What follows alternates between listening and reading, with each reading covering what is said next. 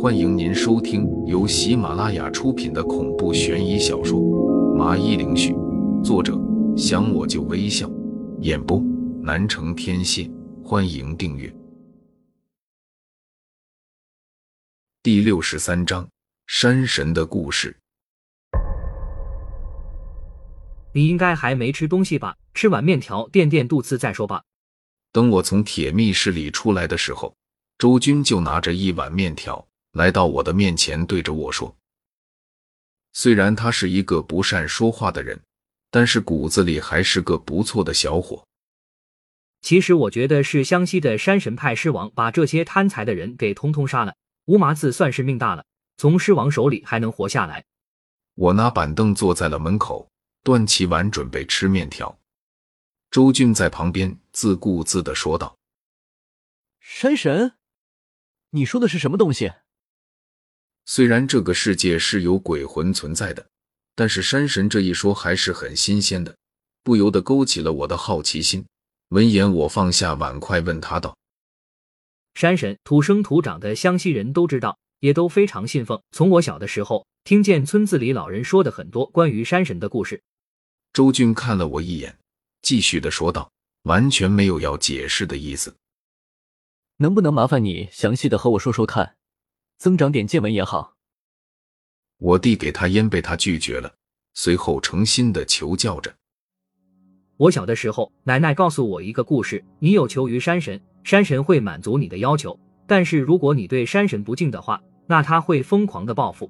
就拿我们家小时候一件事来说。”当时我们家里养了五六只鸡，指望着过年的时候能去卖几个钱，剩下的几只就过年杀了吃。可是整个村子里的鸡少了一半。周军回忆起还是有些恐慌的，手都是发抖的。当时我们几个小屁孩不愿意接受鸡被偷的这个结果，因为那代表我们过年有没有好吃的，有没有压岁钱。几个人合计一起抓到偷鸡贼。说到这里的时候，他顿了一下。似乎在组织下面的语言。我们几个人守到了半夜，听到了有脚步声传来，鸡叫声响遍了全村，却没有一个大人出来看，就像是没发现似的。可我们不知道啊，对，趁着黑队偷鸡贼就是打，打了好一会，看他不动了，过去一看，发现是山鞘，也就是我们通常说的矮骡子，就是村子里大人们告诉我们不能招惹的山神，要我们尊敬这个动物。我才终于知道了所谓的湘西山神是个什么东西了，原来是矮骡子。的确，矮骡子、黄鼠狼这些玩意都是很记仇的，只要你对他们进攻，那等待你的会是无穷无尽的报复，哪怕你死了，也会报复你的下一代。其实就是这两种生物会一点迷惑人的把戏而已，而人类却把它当做了神。可是我们打死了好几只矮骡子，甚至抓了所谓的偷鸡贼，以为各自的父母会好好的奖励我们一下，没想到等待的却是一顿暴揍。每个人都说我们得罪了山神，给村子里带来了很大的麻烦。周军将手里的烟蒂扔到脚下踩灭了，依然拿起他那杆烟袋锅子点燃了，说道：“在第二天，村子里的大人们都把自家的鸡都给杀了，一起相约送到了山上的山神庙中。”然后祈求着山神能够原谅他们的鲁莽行为，说是小孩子不懂这里的规矩，希望山神不要怪罪。可是事情不会就这么简单的结束了。第二天，大人们送的鸡被完全的退了回来，这一下让村子里的大人们彻底的恐慌。山神不接受道歉的东西，那就意味着他要报复。有经验的老人已经抱着小孩子在哭泣了。当时我也不明白这是为什么，后来我明白，就是杀人偿命，谁打死的矮骡子就得偿命。杀人偿命，山神不是你们供奉信仰的吗？怎么会提出这么过分的要求呢？神自然是要保佑一方平安，而不是去惩罚自己的子民。但是这居然是真实存在的，矮骡子居然逼着人去顺从他的意愿。没错啊，有这么一个故事，就是以前住在山上的一户打猎人家，他们家很穷，但是有一天，这个猎户上山打猎回来。看见了一个矮骡子被捕兽夹夹住了，腿被夹断了，就打开夹子，然后用了点药包好了他的腿，然后让他离开了。怪事就这么发生了。第一天放了一只野猪，第二天就是野鸡，第三天，当然时间一长，他就明白这是有人故意而为之。他也很纳闷，谁会对他们家这么好呢？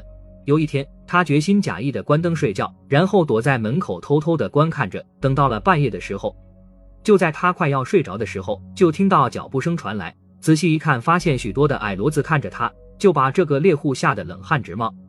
当时他心脏跳得很快，以为是山神要报复了。可是没想到门响了起来，壮着胆子打开了门。一个腿受伤的矮骡子对猎户点头示意着。这时他也明白过来，人家是在报案。周军在说着的时候，还是叫我乘热把面条吃了，不然就凉了。等到最后的时候，山神给这户人家拿来了一坛子的金元宝，直接让这户人家变成了大户人家，从此富裕一生，以后就再也没送过东西了。周军继续的和我说着。等到这个事情在村子里面传开的时候，很多人都把矮骡子当作神来供奉，还一起修了座山神庙，专门的供奉矮骡子。周军给我说起了山神庙的由来。听到他讲故事讲到这里时，我不禁有了一个疑问，不解的问道：“那你还没说，当时你们招惹了山神，最后是真的偿命了？”听故事怎么能听一半呢？这个我是非常想知道结果的。当我这么问，周军的手忽然紧紧的攥着，看得出来他此刻很是愤怒。当然偿命，一起打死矮骡子的几个孩子们，先后都被祸害死了。我是用我奶奶的命换来的。他说不想看到我这么年轻就没了性命，就自己在山神庙跪了一夜，然后死在了山神庙，我就活到了现在。说完，他狠狠地捶了一下墙，发泄自己内心里的不痛快。我则是心里非常的震惊，没想到事情会是这么一个结果，但随即又有了个疑问。养尸家族虽然不是擅长抓鬼降妖这种事，但也会有一定的防备手段，怎么会这么轻而易举的就屈服呢？听众，本集已播讲完毕，请订阅专辑，下集更精彩。